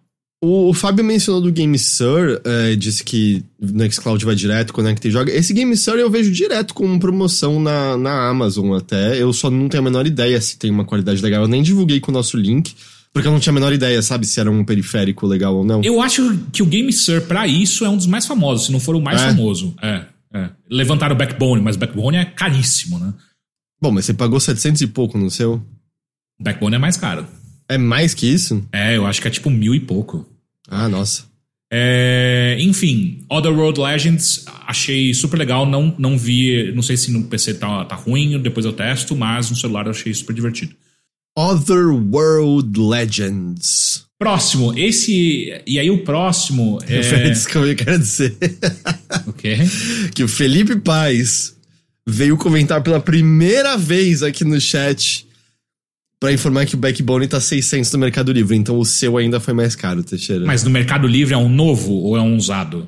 Eu essa informação não importa, o que importa é que você pagou Ah, mais caro. no cu! Perfeito. É. Ah, ele falou que é novo. Ele Novo? falou que é novo. Pô, é. legal, hein? Legal. Fico feliz, fico feliz que vocês estão aproveitando bem. Cara, em minha defesa, eu ganhava o suficiente para poder fazer esse tipo de imbecilidade, tá ligado? Eu quero deixar claro, quando o Teixeira tava falando sobre use seu décimo terceiro pra apoiar o Overloader, não é com isso que esse dinheiro vai ser gasto, ok? Começa Não, o ano que vem o Teixeira mais. com três Game Sun, dois Backbone. Teixeira, o que tá acontecendo? Eu tenho um plano de investimento. Confia em mim, confia em mim. Ah, o próximo, esse é, é esquisito, mas ele é divertidinho. É o Gunbound R. Gunbound R, que é, que é basicamente a versão de celular pra, de Gunbound. O que é Gunbound? Eu jogava alguma coisa de Gunbound da Level Up? Sim, provavelmente. Tipo, o Gunbound, ele foi, pra mim, ele foi o final da minha época de, de Game House, saca? É, game House não, de. Como é que é? Lan House. Lan House. Ele era o final da época de Lan House. Tanto que eu entrava pra jogar, nessa época, eu entrava pra jogar CS, eu ficava puto quando tinha gente ocupando é, PC pra co- jogar essa merda desse jogo e eu só queria jogar ah, CS.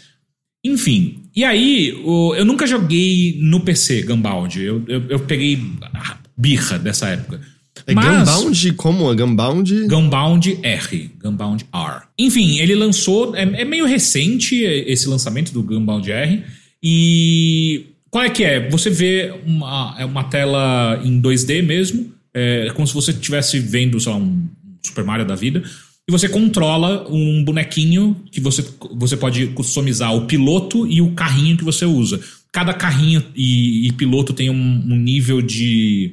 Como é que chama? De bonding? De Conexão. de conexão Afinidade. de sincronia, de afinidade, que, enfim, quando você pega um, um piloto que é de ataque e um carrinho que é de ataque, eles eh, você ataca Eles vão melhor. atacar melhor. E, e cada um desses carrinhos você tem um poder diferente, enfim. E aí, o jogo é geralmente em times de até 3, 3 contra 3. E, e aí muda o modo que você tá jogando, né? Tem, tem modo que você tem que destruir a base inimiga, tem modo que é só deathmatch mesmo, que daí é quem matar mais ganha. Ah, e é É divertidinho. estilo, é estilo Worms, né? É, é. É multiplayer, é estilo Worms. Não, mas só que assim, não é estilo Worms porque você. ah, eu não sei se é esse jogo que você colocou na tela, tá? É, Eu não achei nenhum chamado Gunbound R diretamente. Pois eu é. achei Gunbound Mobile. porque esse que você tá mostrando, é, cada um tem o seu, ah, o seu momento de atacar, né? E Uhum. nesse Gunbound R é, é tipo síncrono, tá ligado? É, é você controlando Ah, é tempo real todo mundo. Exato, todo mundo jogando junto e se debatendo junto ali. Ah, era uma doideira, é, é uma doideira assim, mas é, é um jogo. Eu gosto muito de jogo de multiplayer competitivo. E ele é super simples, rápido. As partidas duram, sei lá, acho que 5 minutos no máximo. Ah, eu acho divertido, é gostoso de jogar, mas eu confesso que eu joguei bastante uns uma semaninha e agora ele tá meio parado no meu celular. Talvez eu volte, agora que eu tô falando. É, eu coloquei É agora esse o. aí que você achou. Ele, ele é esquisito agora que É. eu tô vendo ele. É, ele é Ele esquisito. não parece muito bom assim.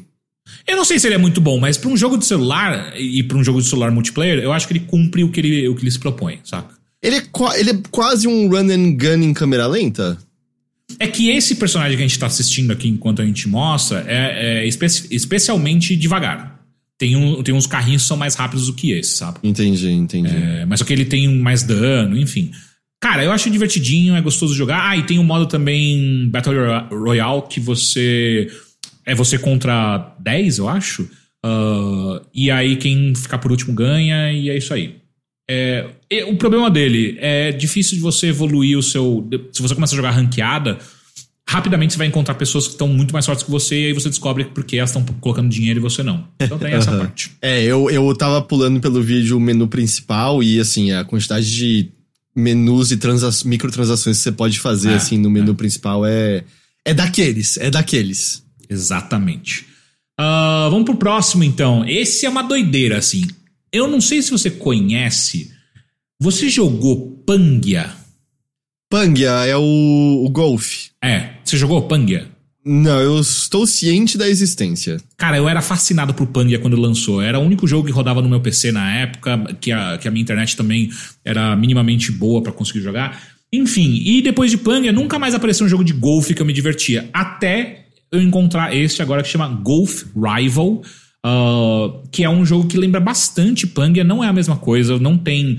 é, no Panga tinha uns esquemas de você soltar um poderzinho, ou então acertar a bola de um jeito que ela, ela dava um especial tal. Esse jogo não, é, não tem isso. Mas o que ele tem é. São partidas rápidas, ele roda até numa, numa, numa torradeira, é impressionante, é, é feíssimo, mas ele é divertido para eu, eu, eu me divirto, me divirto com, com golfe, não sei você. E golfe multiplayer, para mim, é ainda mais top, sabe? É, porque daí é sempre. Geralmente sou eu jogando contra o Ron, de 45 anos do, do, do Tennessee, saca? É, o Ron joga é, bem? Não, geralmente não. É, é, é geralmente é uns velhos que tá jogando comigo e, e, eu. Geralmente eu ganho, mas. Enfim, tem. Como você sabe que eles são velhos? Tem a fotinho. Porque que acontece? Se você decide linkar o seu Facebook com o Golf Rival, aí aparece sua foto, aparece seu nome, aparece tudo. E eu falei, nem fodendo. Eu vou ser pra sempre user, não sei o que, blá blá blá, 1200 e sei lá. E aí a galera linka com o Facebook. E aí dá pra você ver quem que é quem. Uh... E aí o Golf Rival é um jogo de golfe super simples, direto ao ponto.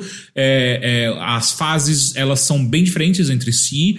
É, requer uma certa habilidade aí para você conseguir não fazer o que eu tô vendo agora, que você colocou, nunca vi isso. Mas Ó, é... O nome do vídeo é Tricky Shots in Golf Rival. Filha da puta, já viu o que ele fez aí? Fiquei puto. É... Mas é um jogo divertido de golfe, assim. E, é, e, de novo, eu vou reforçar, eu gosto muito de multiplayer competitivo. E o Golf Rival, ele é perfeito para isso, sabe? É, você tem partidas super rápidas. E... Enfim, da hora. O problema é, de novo, é mais um jogo que se você colocar dinheiro, você vai ter bolas especiais, você vai ter tacos especiais, e aí você vai, com mais, maior facilidade, vencer das pessoas. Mas se você tá procurando isso, não sei, não sei o que você tá fazendo aqui. É. ok. Eu acho esquisito, eu acho esquisito. Quem gasta dinheiro em jogo de celular para ganhar, tipo, um jogo é, é, que não é nem grande nem nada, tipo, não sei por que você vai gastar dinheiro num Golf Rival da vida. Mas é da Zinga. E eu fiquei impressionado. Caralho, a Zinga tá fazendo esses negócios ainda. Existe ainda. Impressionante. É... E vamos lá para um dos meus queridinhos. Esse é. Hum, esse aí é top, esse é top. Esse é, ó. Chuchu na manteiga. Flick Solitary. Solitaire, né? Flick Solitaire. É um jogo de paciência. Eu amo essa porra. Por quê? Ele tem vários modos, então tem a paciência clássica, tem a paciência Spider, tem a paciência. Enfim, tem uns, uns seis tipos de jogos diferentes de carta. Só que o que ele é legal é porque ele tem esse negócio de flick que eu não uso, mas é, é super bonitinho. De... Ah, o legal é o, a mecânica específica do jogo que, que você não, não usa. Exatamente. E eu explico por quê. Porque o rolê desse flick é, é de fato flick. Ele, o jogo fica pedindo para você, tipo, você pega a carta e, e arremessa ela para onde você quer que ela vá, saca? É super legal o efeito, só que é, não é prático. Porque às vezes você joga a carta, ela vai pro lugar que você não, não queria exatamente. e se você clica uma vez na carta, ela vai exatamente para onde você quer, sabe? Então, tipo, ah, eu entendi o que vocês estão tentando fazer, mas não é para mim. Uh, e uma outra coisa legal desse Flix Solitaire é que eles uh, contratam vários artistas diferentes para fazerem baralhos diferentes para você. Hum. Então dá pra você pegar uns baralhos super bonitinhos. Enfim, eu, eu gosto de jogo de velho, eu gosto de paciência e tem uns baralhos bonitinhos que, dá, que, que tem o seu charme aí no meio. Uh, de novo, se você. Mas o jogo em si é só paciência. É, paciência e esses modos que eu apontei aí. Não tem nada uhum, de multiplayer uhum. nem nada. Gosto muito, é o tipo de jogo que eu fico horas jogando. Mas é direto ao ponto, não tem muito o que falar. É paciência. Se você gosta de paciência, você vai gostar. Se você não gosta, pula. É isso. Paciência. E aí tem o jogo que eu mais jogo na minha vida. Talvez. Talvez seja o jogo hum. que eu mais jogo atualmente. É o Killer Sudoku. É a coisa que eu mais jogo na minha vida. De longe. Que é o que assim. você já tá jogando há um tempo, né? É, porque eu, eu, eu joguei todos o, o, do Crack the Cryptic, do, do Classic Sudoku. Terminei, são 600? 600? É, são 600 uh, quebra-cabeças de Sudoku, terminei todos. Aí eu falei, cara, eu preciso de outro. E aí tem esse Killer Sudoku que é de graça. O Classic, o Classic Sudoku é pago, mas é, tem os melhores puzzles ali, com certeza. Os melhores quebra-cabeças de Sudoku tem no Classic Sudoku. Mas o Killer Sudoku é de graça.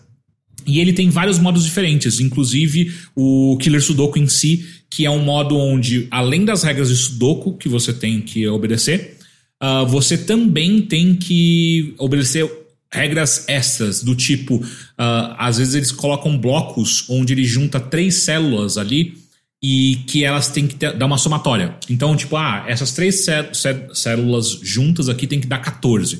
Então, todos os números que você colocar ali dentro, no final tem que dar 14. Além de não poder repetir nenhum número, além de não poder, não poder repetir números na, nem na coluna nem na linha. Sim, além das regras normais, né? Exatamente. Do, do e aí, cara, é uma cacetada. Tipo assim, cara, eu já joguei. Eu terminei todos os sudokus do Easy, do Medium e eu tô no difícil agora. E cada um tem acho que 400 sudokus. Então olha. E esse eu, eu lembro que você explicou que, diferente desses sudokus lá, que se você procurar o do Windows ou aleatório, é, é, criado por humanos, né? Não é só aleatório. Ah, não, não, porque... não. Esse é aleatório. Ah, o, então esse não é o de boa qualidade. Não, então. boa qualidade é o Classic Sudoku, você tem que pagar, ah, acho que é 12 tá. reais é, pra pagar. Esse é de graça, mas por conta da, da, da, das regras de killer Sudoku, eu acho que é, é, é o suficiente para curtir. É, é, atualmente a coisa que eu faço antes de dormir. Tipo, antes de dormir eu resolvo um ou dois uh, Sudokus e aí fechou. Entendi. Esse é o que eu mais jogo. E agora o último que eu deixei. É... Peraí, o Zabuzeta perguntou qual que eu recomendo. Ah, o que eu recomendo é do Cracking the Cryptic, uh, que é o Classic Sudoku. Procura aí, tem tanto pra. Tem no Steam, tem no celular, eu tenho para tudo e tem até uns umas versões diferentes que eu ainda não fui atrás, mas esses são fodas. Esses são muito bons. E aí, o jogo que eu mais gostei, de todos esses que eu falei, tirando o que eu jogo, que eu mais jogo na minha vida e tal, dessas descobertas que eu fiz recentemente, esse é o que eu mais curti, que chama Ronin, o Último Samurai. Ou Ronin, The Last Samurai. Uh, esse é muito foda, porque é um jogo roguelike, onde é, com uma arte super bonita, assim, bem estilosa, bem estilo único, assim. E você tem que. É, o rolê é: você passa de fase em fase, quanto mais. É, a cada fase que você passa, você libera novos poderes, novas habilidades e por aí vai. Só que ele tem um rolê de parry. O parry é uma coisa muito forte nesse jogo. Então é muito de você ficar pegando o timing de você acertar o parry e, e matar os inimigos. Aí você libera novas armas e com novas espadas, espadas diferentes mudam os golpes que você solta, tem outros combatentes, você começa com Musashi, aí depois você libera mais um ou dois, uh, e cada um deles tem formas bem diferentes de você combater. E quanto mais você evolui, ou melhor, quanto mais você passa tempo jogando, você vai liberando novos modos. Então tem o modo história, que é o que vem liberado desde o início. E aí depois vai liberando outras coisas, tipo Boss Rush, depois liberou um esquema de, de clã, que quanto mais dano você dá num chefão, que é super difícil, em clã juntos, mais coisas você ganha. Esse é um que eu não sinto né, é, é, necessidade alguma de você gastar dinheiro. Apesar de ele Sei. ter microtransação, a única coisa que a microtransação faz é agilizar o processo. Não é que você vai ter uma vantagem, mesmo porque não é multiplayer é, competitivo esse jogo. Mas assim, é um jogo muito objetivo no que ele está buscando, é, as coisas que ele se propõe, elas funcionam super bem. Eu gostei da arte dele também, e são coisas, é, partidas super rapidinhas. Então, esse é. Eu recomendo demais Ronin, The Last Samurai, uh, que é o, é o meu predileto. Ah, e um último, que eu já falei antes, mas só para reforçar que tá nessa lista de jogos de celular que eu descobri, é o Warcraft Rumble. Ah, sim. Eu já falei, então. Warcraft... Você permanece nele. É, é, mas o Warcraft Rumble eu também já cheguei no, no ponto onde claramente estou disputando com pessoas que estão gastando muito dinheiro ali. Então, é, as pessoas às vezes têm as mesmas unidades que eu, só que as unidades estão tipo 20 níveis acima da minha, não consigo fazer nada. Então ficou meio chato por conta disso. Então não sei se eu continuo indicando o Warcraft Rumble por conta disso. Mas é um jogo super redondinho, assim, muito legal. Até você chegar nesse ponto que eu tô, é, você vai se divertir bastante. Então tem essa parte. Você chegou a jogar o, os novos jogos lá de Fortnite, o Lego Survival e o, o de música da Harmonix? Do Fortnite? Não, nem não jogo Fortnite. Ah, não, sim, mas é que são é que é basicamente dois novos jogos dentro de Fortnite, não tem nem a ver com Fortnite. É o lance deles transformarem em plataforma, sabe? Sim, é sim. que esse de survival de Lego tá todo mundo elogiando muito. Tem um de corrida do pessoal do Rocket League, eu acho. Cara, tinha um jogo de celular do Rocket League, era muito foda, tá? Eu acho, acho que eu já falei aqui, era muito É, legal. é que o celular é 2D, né? Com os carrinhos pulando e tal. muito legal. E tem um da Harmonix, que é tipo, é como se fosse Guitar Hero. A partir do ano que vem eles vão ver como você faz pra ligar instrumentos no PC, pra poder tocar junto e tal. Cara, eu, eu não sei, eu acho que eu não gosto de Fortnite e das coisas que saem dele. Não é muito meu rolê, cara. É, é só lembrar que no caso é tipo, é, Fortnite é uma plataforma, sabe? Por esse Não, pensamento. ligado, não tem nada a ver com Fortnite mesmo. Isso. Eu quero jogar o do Lego depois. É que menos jogo de pra- survival eu não gosto. É, tem essa parte, né? Eu não gosto de jogos survival. Ah, mas eu fiquei curioso pra ver depois. Então, esse foi Catadão. o catadão mobile do TX. Acho legal fazer isso de vez em quando, porque eu sei que tem muita gente que acompanha a gente que joga coisa de celular. Cara, e eu tô sempre procurando jogos novos. Inclusive, se as pessoas que estão escutando agora é, ou- ou, é, boas recomendações, manda lá no Discord e me marca que eu dou uma olhada com, com o maior prazer. Porque eu, eu, eu, eu sinto muita falta de descobrir jogos como Monument Valley, sabe? Que foi um jogo que, putz, além de ser lindíssimo, é super divertido, sabe? Porra, muito legal o Monument Valley. É, eu joguei os dois. é, enfim, se você. é, obviamente, tem os jogos que são muito caros, que aí eu não vou comprar de novo, sei lá.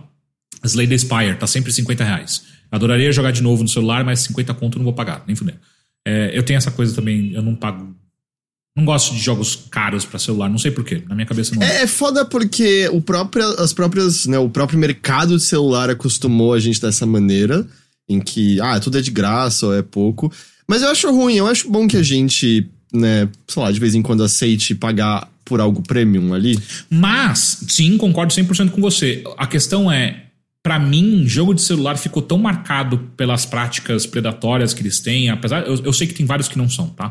Mas, enfim, ficou tão marcado que eu sempre fico receoso. Tipo, ah, eu vou pagar 20 conto nesse jogo de celular e ele vai ter alguma coisa no meio que, que vai me irritar? Ou então, ah, tem, eu adoraria jogar, comprar o Castlevania Symphony of the Night pra celular. Só que eu acho que vai ser meio merda no celular, É, ele não é feito pra jogar com tela de toque. É, Com aquele e- controle seu, talvez. É, e puta, já pensou se eu tivesse um controle pra fazer isso? Seria Ia ser legal. É, enfim, então tem essa parte, sabe? É, é, tem, alguns tem alguns jogos que eu, que eu, que eu adoraria pegar, mas eu acho meio caro ainda. Então, joguinhos mais baratos eu, eu compro numa boa, mas uns de, sei lá, 20 reais pra cima eu acho meio porrada. O, o Icaro tá lembrando que você pode, qualquer coisa, assinar o Play Pass por 10 Já reais. assinei, não gostei. É que tem o Slay the Spire lá. É que agora, é, enfim, fica alterando, né, os jogos que tem dentro. Quando eu assinei não tinha nada divertido, daí eu desencanei. Mas é um. Uhum. Entendi. entendi. Mas é que assim, eu vou assinar mais uma coisa, eu já assino É, o Xbox é- Game Pass, vou Isso assino- aí, essa altura é mais fácil comprar, porque você vai jogar por mais de 5 meses Slay the Spire no celular, sabe? É, Ligando aleatoriamente. Então acho que vale mais gastar 50 e. É, agora um. Ih, caralho, você falou e eu pensei em uma coisa, agora eu esqueci instantaneamente, que merda. Enfim, fica pra próxima. É... Jogo celular, gosto bastante. É, indiquem aí se vocês descobrirem coisas legais pra, pra jogar. Esse foi o catadão do Teixeirão. Catadão Teixeirão. Agora sim a gente pode falar, Teixeira, Ah. de The Last Faith. Bora!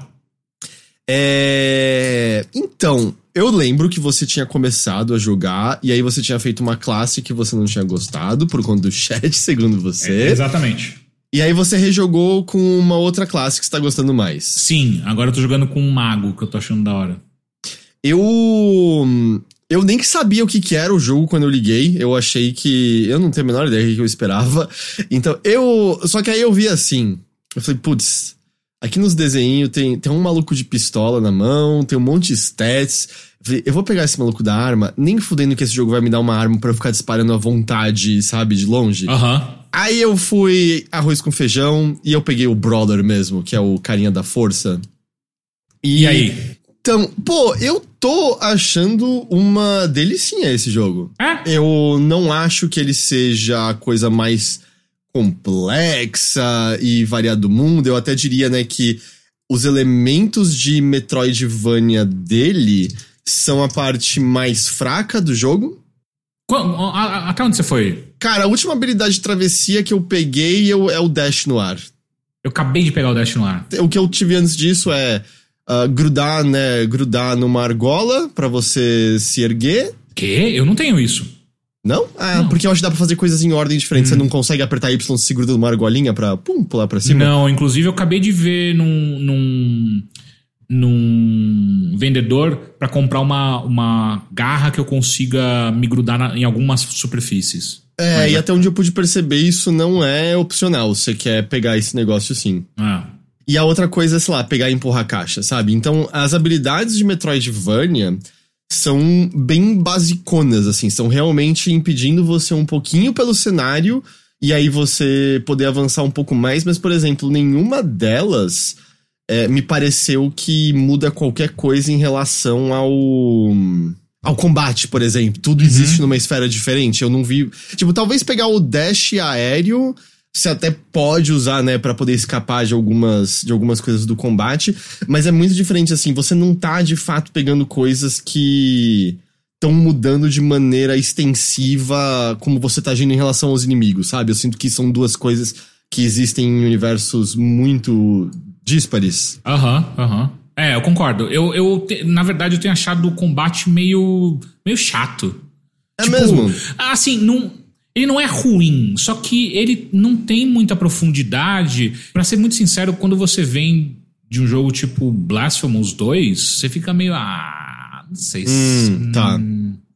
Sabe? Entendo, entendo. Porque você. é, eu entendo que você deve ter vindo de um que até tem uma estética relativamente similar, né? Sim, sim. E aí, de repente, pra você. Eu entendo que talvez ele não chegue nessas alturas. É, parece que ele para antes de começar a brilhar de verdade, eu tenho a impressão, e ele bebe demais em algumas fontes que eu já tô acostumado, sabe? Tipo, é, é muito parecido com Souls-like, é muito parecido com. com... E agora eu não vou lembrar, mas enfim, é muito Souls-like pra, pra, pra mim. Eu só queria mencionar, eu sei que existe pelo menos um brasileiro que trabalhou no jogo. Eu não sei se o jogo é brasileiro em si. Ah, acho que não. Eu sei que o Diego Sanches fez. é, trabalhou no jogo e tal, mas eu não sei se o resto da equipe tem outras pessoas brasileiras e tal. Então, é engraçado isso, né? Porque, até pra fazer esse preâmbulo, né? Ele tem essa estrutura de uma narrativa bem fragmentada e enigmática, né? Que faz você ali no começo não não ter plena certeza dos elementos do universo, certo? Você sabe de algumas coisas, você sabe que pessoas viraram mutantes por conta de um de algo relacionado com fé e lugares sagrados, mas ele é propositadamente bem vago, mas você sabe que seu personagem ele tá infectado com essa mutação e ele tem um tempo limitado pra ajudar a fazer um tipo de purificação, isso não tá 100% claro pra mim, mas você tem essa corrida contra o tempo que é, é só narrativo, não até onde eu pude perceber não tem nenhum Ah, não, elemento é. mecânico. Se tem, tá escondido. Hum. Lembrei outra habilidade de travessia que eu peguei. Eu consigo abrir umas portas orgânicas é, sem arremessar bombinha nelas agora. Caralho, caralho, você já pegou bem mais coisa que eu. É, eu, eu, eu, eu achei bem gostoso, na real, esse jogo, porque ele tem essa premissa. E aí ele é todo 2D, só que ele tem uma cadência de combate e um, e um combate eu sinto que. É que talvez, né, comparar. Eu não joguei o, o Blasphemous, mas eu, quando eu tô pensando no seu Metroidvania mais tradicional. Eu sinto que o combate é um pouquinho mais elaborado do que a média de jogos que, que você costuma ter aí. Ele tem aquela questão de por ser 2D, é você consegue rolar através dos inimigos e pegar eles pelas costas, né? Então não é muito difícil manipular inimigos de forma você não apanhar. Alguns inimigos começam a, né, a, a dar ataques em área ou agir em ataques que atacam na frente, nas costas pra poder te pegar. Mas não é um jogo particularmente desafiador, nem nada do tipo. Tirando, sei lá, talvez no chefe você morra umas vezes até pegar o padrão de ataque, mas depois depois você pega. Mas então ele tem esse elemento de combate mais envolvido, mas ele não tem coisas como estamina. É. Você tem uma cadência entre seus ataques e esquivas e tal, mas ele não tem estamina limitando o que você pode fazer. Ele não tem peso no seu equipamento, então você pode trocar de arma à vontade. Ele, Ele, é tem uma sim- barra esquisita de parry, né? É, eu não usei parry nenhuma vez até agora no jogo. É que o, pa- o bom do parry desse jogo é que quando você acerta, você recupera a vida. Então, se você tá com pouca, ou, sei lá, você esgotou os seus estos, flask da vida. Se você dá um parry no inimigo e acerta, é, você recupera uma, uma quantidade razoável de, de vida. Saquei. Eu não cheguei a tentar usar o parry justamente porque, ah, eu, eu posso rolar através de você e te bater É, nas é. Uhum. É, mas sim, ele te dá um parry no começo do jogo. E, e esse falou do Astus Flask, essa é uma das coisinhas que no começo eu também tava meio assim. Porque ele segue o caminho de Bloodborne, em que você ah. tem que. É, é, tudo item consumível. Mas felizmente não demora muito para você encontrar uma moça que vende item de cura para você na mansão. Que é, é um e também onde... eu encontrei uma cacetada pelo cenário também, assim, tipo... Ah, eu comecei a ficar sem umas certas horas. Ah, sabe o que pode ser? A minha classe tem muito um... Ele já começa com aquele, tipo, discovery, sabe? Tipo, sorte alta. Então, toda vez que eu quebro alguma coisa, geralmente eu encontro algo, sabe? Ah, entendi. É, não, eu até... O meu personagem tem, tipo 50 de força, 45 de vitalidade e o resto é tipo 9, é, 10. É, é, é, então eu só, tipo, força e vida. É só isso que eu tô fazendo. Eu, eu basicamente, meu personagem eu, eu, é um personagem de Castlevania, sabe? Eu peguei uma espada gigante pesada que tem um alcance enorme e é o que eu tenho usado. Que inclusive, só um ponto rapidinho que você falou de, uhum. de Castlevania. Eu acho que é o jogo que mais chegou próximo de vi quando você vira o personagem, ele vira igualzinho o Alucard. E a esquiva para trás também, é igualzinha. Eu entendo que existem elementos da cadência do combate que acho difícil que não tenham alguma inspiração nos trabalhos da From, mas eu justamente, eu acho que eu equipararia ele de maneira geral mais aos Metroidvanias de Castlevania, sabe? Uhum. Porque você tem stats de RPG, você tem as armas. A diferença é que você põe os seus pontos de stats, né? Não tem o level up tradicional. Que é mais uma ideia que eu acho que não combina em nada com Metroidvania, que é você morrer e ter que ir atrás da sua XP Puta, de novo. É, é, é. Porque ser um Metroidvania faz com que você frequentemente vá para becos sem saída, lugares que você não tem habilidade ainda. E de vez em quando eu morria, sabe, nesses pontos, e é puta, agora eu tenho que andar até o lugar que eu sei que não tem nada, que eu é. sei que não é o caminho correto para eu poder recuperar minha XP. Eu não acho que a ideia combina com o jogo de exploração. Eu acho que inibe sua exploração, uma coisa é, dessa. É, inclusive eu, eu me vi em certo momento, tipo, eu comecei a avançar, avançar, avançar, tipo, vou andar em frente até encontrar uma barreira. E aí eu fui longe pra caralho, só que acabou minha, meus Essos Flask da vida e tal. Eu falei, mano, se eu encontrar agora um save point, eu não sei se eu quero descansar e voltar todos os inimigos para eu ter que de novo combater Sim. toda essa porra, sabe? Tipo, eu acho meio esquisito, meio chato. Eu acho que o combate tem fluído para mim de maneira gostosa. Ele não é complexo. Eu praticamente, eu falei, eu não lembrei de usar o parry nenhuma vez. Eu quase não uso o especial de ataque também. Ah, é, eu também nunca uso. Mas tudo bem, sabe? Eu, porque, tipo, sei lá, quantos Castlevanias. É que tudo bem, vai um Symphony of the Night, você até pega armas que mudam, né? O swing da arma. Uhum. Mas eu quero dizer, eu não me importo muito. Tipo, pra mim tá ok, sabe? Que eu, os, o ritmo do combate eu tenha pego e ele se repita, assim. Mas eu acho que tem sido prazeroso.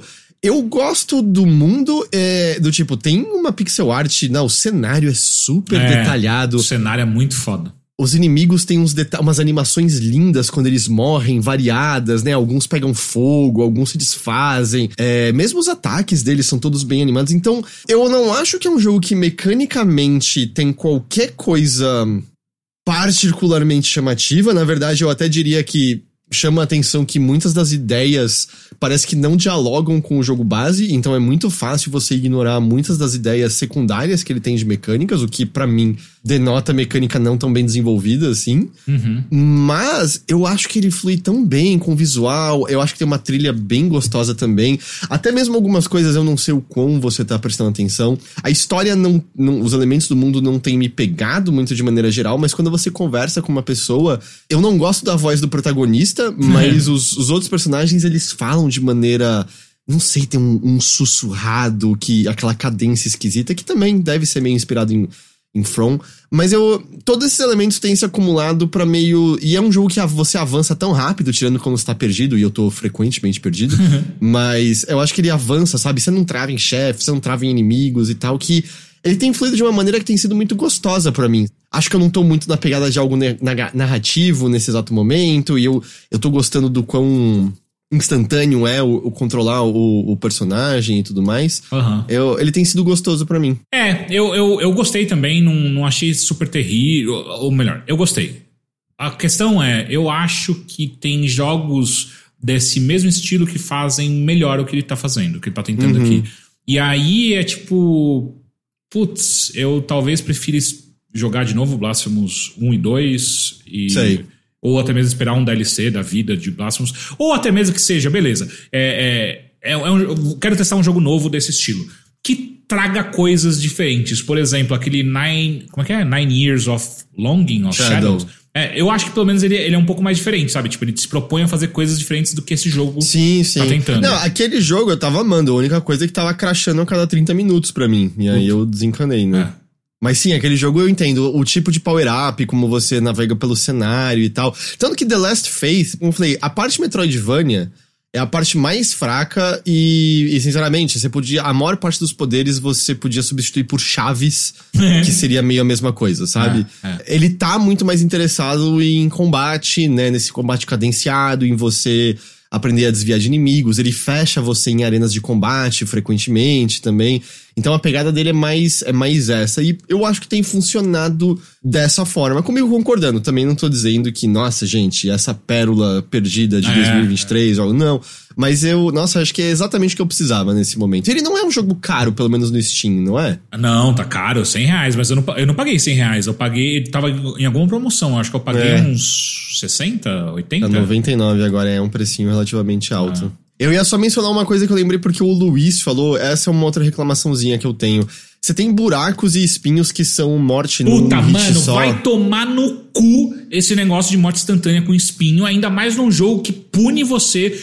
Se você errar meio milímetro do salto, você vai se fuder. Tem uns pulos muito apertados, É, né? Que você é. tem que sair da beirinha. Na verdade, foi até um problema que eu tive, porque tentando o suficiente, eu às vezes consegui fazer pulos que não era pra eu ter feito, sabe? Eu, tipo, Aham. eu cheguei e falei, ah, que claramente não era, eu não tinha habilidade. Mas, nossa, logo no começo, tem uma série de pulos por espinhos e tem dois deles que são muito apertados. Cara, bem no começo, eu morri em live, se eu não me engano. Eu fiquei puto. Mano, que ódio. Quase faz você achar que é o jogo te ensinando que não é pra tentar pular isso e não, é pra você pular aquilo. Eu achei isso um pouquinho Então, o- esquisito. O, o Matt falou aqui no chat que o Blasphemous 1 tinha, e no 2 eles tiraram. E no 1, eu lembro, tinha sim, só que ele não era. O, o- a janela de pulo, de salto, não era tão restrita quanto do Last of Faith tem. Ele era bem mais de boa. Você, podia pular um pouco mais longe, ele te dava aquela lambuja de você poder cair num pixel antes, ou até mesmo você poder pular um pouco depois, quando acaba a plataforma. Então ele não. Apesar de ser fatal você cair no espinho, não era tão. Não precisa- você não precisava ser tão pre- preciso. E nesse jogo, estranhamente, tipo, do nada você precisa ser super preciso no seu pulo. É bizarro. É, isso também me, me incomodou um pouquinho. Mas eu, eu não sei, assim, eu, eu sinto que o jogo teve um certo burburinho. Eu vi um pessoal jogando em live, você comentou no podcast e tal. Eu, eu quero terminar, é porque eu acho que eu já avancei bem. Eu só tava mesmo perdido agora, eu tava procurando. Porque o problema é que a última coisa que eu peguei foi o de abrir essas portas. E ele é um jogo que, eu demorei pra me tocar. Você deveria estar marcando coisas no mapa, né? Ele permite você botar Ah, eu marquei já uns bagulho ali, tipo, é, inclusive tem um negócio que ele faz igualzinho é, é, Bloodborne e Lies of P, que é você chega perto de uma janela, alguém começa a falar com você e te dá uma missão, uma side quest. E aí, tipo, ah, porra. Mas eu gosto, eu vou, eu vou terminar The Last Faith. Talvez eu, eu, nesse finalzinho de ano, talvez seja um que eu, que eu termine também, porque eu, eu talvez não esteja curtindo tanto quanto você, mas é, de fato ele é, ele é muito agradável e, e rápido, né? Tipo, direto ao ponto também, eu gosto É, disso. sim. Bastante, bastante.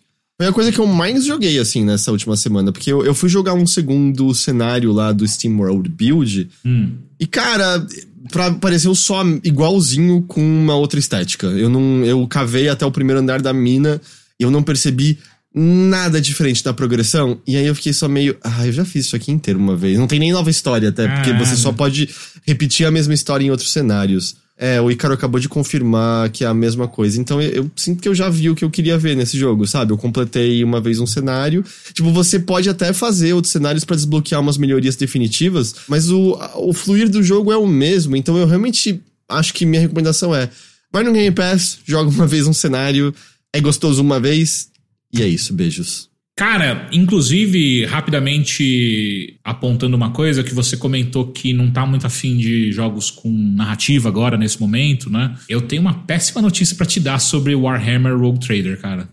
Eu comecei, Comecei a jogar ele hoje. hoje, Puta, E bom, imediatamente foi.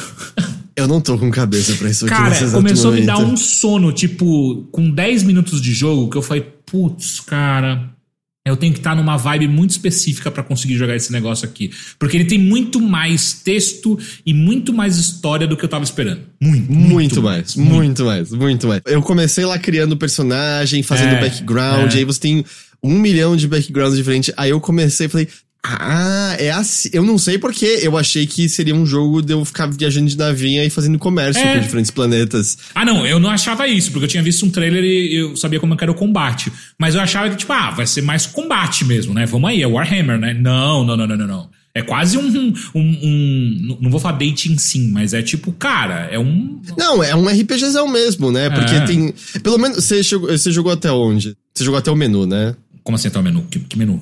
Você parou no menu principal? Não, eu joguei, caralho. Eu fui Ah, até. tá. Até. é, acho que é o segundo ou terceiro combate? Tá, tá, tá, tá. Quando o nome do jogo era Rogue Trader, eu achei que ia ser tipo, ah, sobre uns contrabandistas no universo de Warhammer. Não, Rogue Trader é um título específico É. de pessoas que desbravam o universo desconhecido e é meio que uma prisão pra você, né? Porque É. você é identificado como herdeiro de um nobre lá e você tem, de repente, o título de Rogue Trader.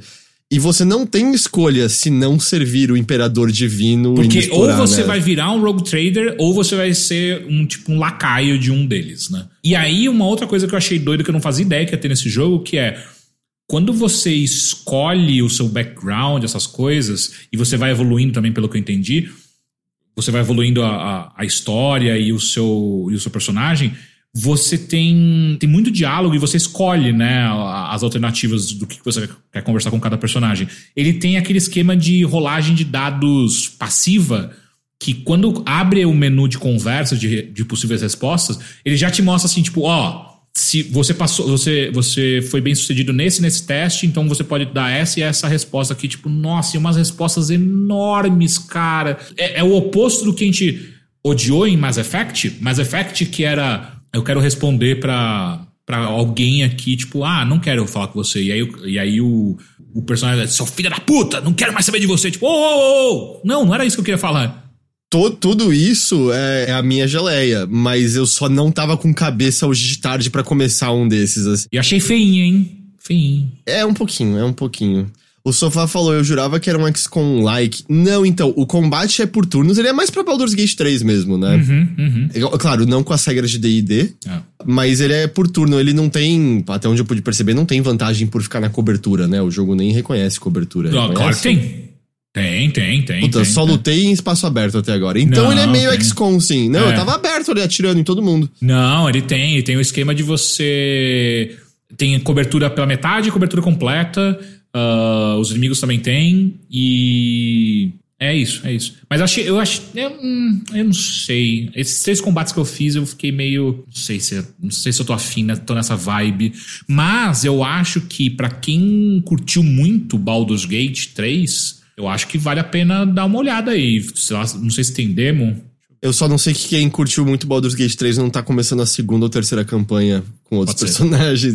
Ah, e isso, ah, e outra coisa, não tá em português, né? Não tá, ele tem várias línguas menos português, eu achei doido. E então isso é uma barreira bem grande, considerando que é um RPGzão. E é um RPGzão de Warhammer, ou seja, você pode esperar pessoas falando de maneira rebuscada. É, né? Pra caralho. Um monte esse de tipo título que você não entende porra nenhuma o que, que significa. Pô, logo no começo do jogo, eles têm uma explicação de que por que, que uma mulher é o Lorde Capitão. É, é. Ah, é porque no passado era só homem e agora o título é divino, então é. não pode mudar. E é aquele jogo que você começa a falar. Eu queria acabar com vocês também. Aquela hora que você lembra que, puta, a galera do Imperador é só muito zoada também. Mas é que o problema é, que os orcs e os demônios são ainda piores. É, e eu tava até olhando aqui, a, a- os reviews no, no Steam tá very positive, né? É, Não, é tudo do jogo pareceu bom. Eu só não ia rolar de, tipo, botar a cabeça num RPG desse nível, sendo que eu nem terminei o Baldur's Gate 3 ainda, sabe? eu também não terminei. É que o Baldur's Gate 3, se eu botar mais 10 horas, eu termino, eu acho. Baldur's Gate 3, eu, eu não comecei nem o ato 2. Eu tava, tava pra começar o ato 2.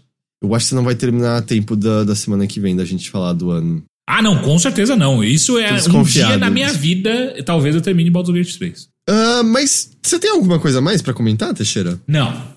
Eu também não. Essa foi a edição esquisita. Não, essa foi a edição. Os alunos inteligentes, a mãe deixou ficar em casa e o Teixeira veio pra escola. Não vai faltar, filha da puta! Ah, só, só, eu só queria fazer um- uma rápida atualização. Eu estou jogando Star Wars Jedi Survivor. Eu lembro que você comentou isso. Uhum, Você tava gostando semana passada. É, tô, tô achando ok. Eu preciso jogar mais um pouquinho, mas. Eu gostei de algumas coisas que eles beberam de fontes diferentes, mudou a cadência do, do caminhar, do evoluir pelo jogo tal, mas eu ainda não consigo me importar em absoluto por nenhum personagem ali. É bizarro, assim. Tipo, eu acho esquisitíssimo. É, não sei porquê, não sei. Aliás, eu sei porquê. Eu acho que a história, nem nada, nada do que eles apresentam ali pra mim é interessante. Mas eu acho doido como um jogo tão grande. Não me parece que deram tanto, tanta atenção pro roteiro, talvez? Não sei. Eu não cheguei a ouvir ninguém me falando sobre a história do jogo, então eu não tenho ideia, assim. Eu lembro que você comentou que dizem que no final aparece um monte de informação, não é? Mas eu. É. Não, eu acho que eu não ouvi nenhum comentário qualitativo pra positivo ou negativo sobre a trama desse jogo. Pode crer. Enfim, talvez esse- esse é um que eu quero terminar, é, porque eu quero ver os poderzinhos tudo novo. Mas por que que eu posso plantar é, coisas na- no teto de um, de um bar? Eu não sei. Que tem a ver com Star Wars, mas beleza. Star Wars é sobre vida. É. Cada plantinha que nasce são mais midi-chlorians pro universo. Filhas da puta, né? Caralho. Pros, pros Jedi poderem manipular a força e dar enforcadinha à distância. É, então, gente, semana que vem a gente faz então o episódio pra gente conversar sobre o ano de 2023, falar dos jogos que a gente mais gostou e todas essas coisas do tipo, beleza? E, e aí teremos a GG de volta com a gente, é claro. Com isso, eu agradeço a todos vocês, a gente agradece que vocês tenham escolhido passar esse tempo aqui com a gente. Muito, muito obrigado. Ah, Teixeira, muito obrigado pela sua companhia. Eu que agradeço.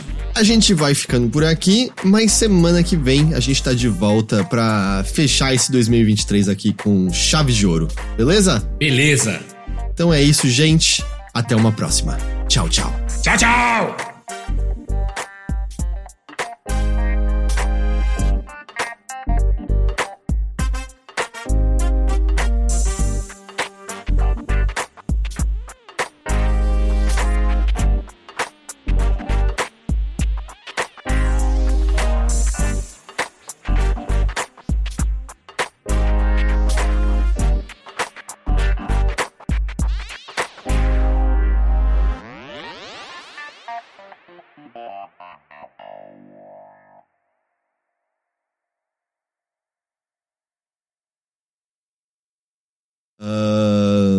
Protetor solar parece um vape.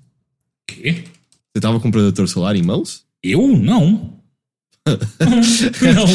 Do que, que você está falando, crack poser? É Eu tô isso, confuso. cara. É, o protetor que aparece na propaganda parece um vape. Ah!